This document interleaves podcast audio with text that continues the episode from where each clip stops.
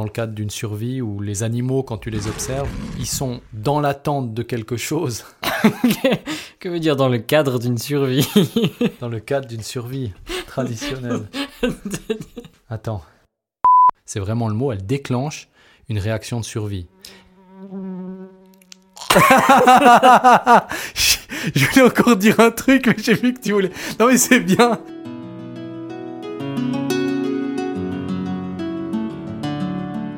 Bonjour euh, Juan Pascal. Bonjour Florian.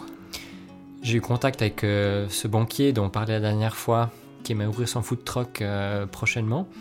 Absolument. Il m'a dit qu'il s'était inscrit à un cours de cuisine. Il se réjouissait beaucoup une série de, de 10 cours. Sauf que la veille du, du premier cours, il a reçu un email qui disait que toute la série est annulée Oula. sans explication.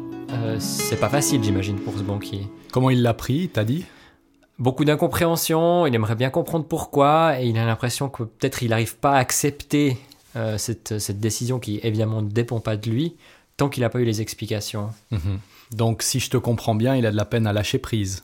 J'ai l'impression que c'est ça, ouais. Ouais. Euh, souvent, dans certaines situations, quand on est confronté à des émotions de type euh, frustration ou colère ou incompréhension, on va en fait s'y accrocher. Et du coup, on va faire durer la- l'émotion plus longtemps que euh, ce qu'elle devrait durer normalement. Et l'antidote, c'est le lâcher prise. Mais c'est quoi le lâcher prise? Alors, de nouveau, j'ai tendance à dire que le lâcher prise est aussi une question un peu individuelle. Chacun peut trouver sa manière de lâcher prise. Concrètement, est-ce que tu as des pistes à nous donner ou des petits trucs qu'on pourrait appliquer euh, facilement?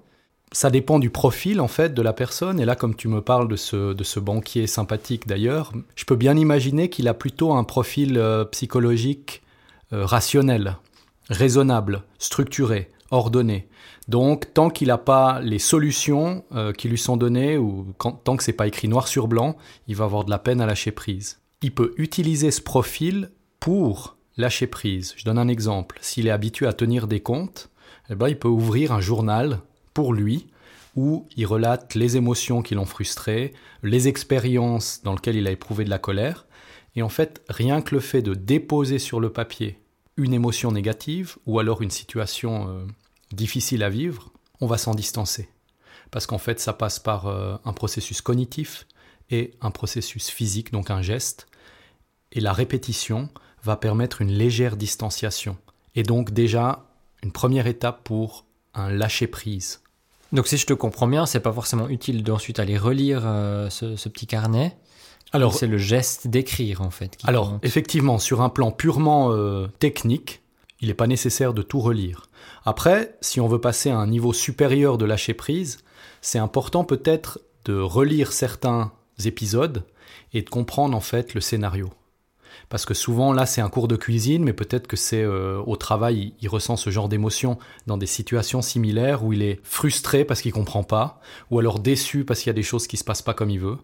Et du coup, en tenant ce journal, le niveau 2, ce serait revenir sur ces expériences et comprendre leur fonctionnement. Et est-ce que tu penses que le fait d'avoir des explications par rapport à cette annulation va l'aider à lâcher prise ou pas forcément? Alors je pense que c'est une stratégie qu'il a mise en place jusqu'ici, c'est-à-dire il lâche prise juste quand il a des explications. Et moi j'aurais tendance à dire, pour une évolution personnelle et aussi dans le mindsetting, c'est important de trouver d'autres options. Euh, pas forcément d'être toujours dans les mêmes schémas. Parce qu'en fait, dans la vie, de manière générale, on n'a pas toutes les explications. On peut pas. C'est d'ailleurs euh, contre, on pourrait dire, le principe vital, à mon avis. Bon, c'est quelque chose qui fait certainement pas exprès, hein, cette stratégie Ouais. qu'il a mise en place. Non, non, c'est sûrement quelque chose qu'il a mis en place depuis longtemps et puis dans lequel il reste, mais du coup, ça le fait souffrir parce qu'arrivera un moment où les explications ne seront pas fournies, pas forcément fournies. Comment Mhm. est-ce qu'on arrive à gérer un petit peu ses émotions pour aller dans ce processus du lâcher prise Je pense que l'être humain fonctionne, il a un processeur émotionnel. Donc c'est vraiment ce qui nous rattache à la vie. Et du coup, non seulement on peut pas s'en débarrasser, mais en plus, je pense que c'est contre-productif d'essayer de se débarrasser. Donc il y a vraiment un travail, à chaque fois qu'on a une émotion, de l'utiliser comme une boussole ou un compas de notre état, essayer de la, la reconnaître comme telle, de la vivre éventuellement, et puis ensuite d'appliquer des stratégies de lâcher prise. Je dirais le lâcher prise a priori, c'est-à-dire pendant une émotion, Mhm. il sera beaucoup moins fort en fait. Effectivement, peut-être ça aide quand on, doit lâcher prise, euh, que ce soit un événement qui est annulé, peut-être une relation, un deuil ou quelque chose au travail. Il y a probablement quelque chose de positif Mhm. qu'on perd et Mhm. quelque chose de négatif que aussi on, on va, va perdre en même temps. Ouais. Par exemple, on aura du temps pour faire autre chose. Exactement. Euh, ouais. Comment est-ce Ouais. qu'on peut faire pour se focaliser justement sur ces choses qu'on a gagnées, entre guillemets, Mhm. en, en surmontant cet événement euh, triste ou frustrant? Bon, là, déjà, je- trouve que tu donnes une, une réponse, en tout cas une option. C'est presque dans la philosophie, en fait, euh, qu'on va aussi avoir. Et ce changement d'attitude, il passe par un entraînement. C'est effectivement de considérer chaque émotion, chaque expérience comme un champ des possibles. Pas uniquement la tristesse, c'est pas uniquement la tristesse, en fait. La tristesse, c'est une part de tristesse et en potentiel de la joie. Parce que effectivement, quand on est triste, euh, on est dans une phase de deuil par rapport à quelque chose, mais tout deuil amène une reconnexion ou un réattachement.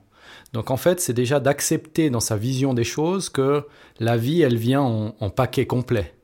On n'est jamais triste à 100%, on n'est jamais frustré à 100%, il y a toujours en potentiel l'autre côté. Et entre les deux, ben, il y a tout un dégradé d'options. Je dirais, pour ceux dont on a parlé ici, par rapport à la tristesse ou à la frustration, il y a une phase où c'est important de le vivre pleinement, voire même éventuellement de l'accentuer un peu ou de le soutenir un peu.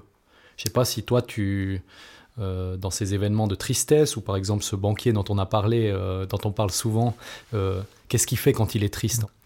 Ouais, c'est un bon point. Moi, personnellement, quand je suis dans un état de tristesse, ça passe beaucoup pour la musique. Ouais.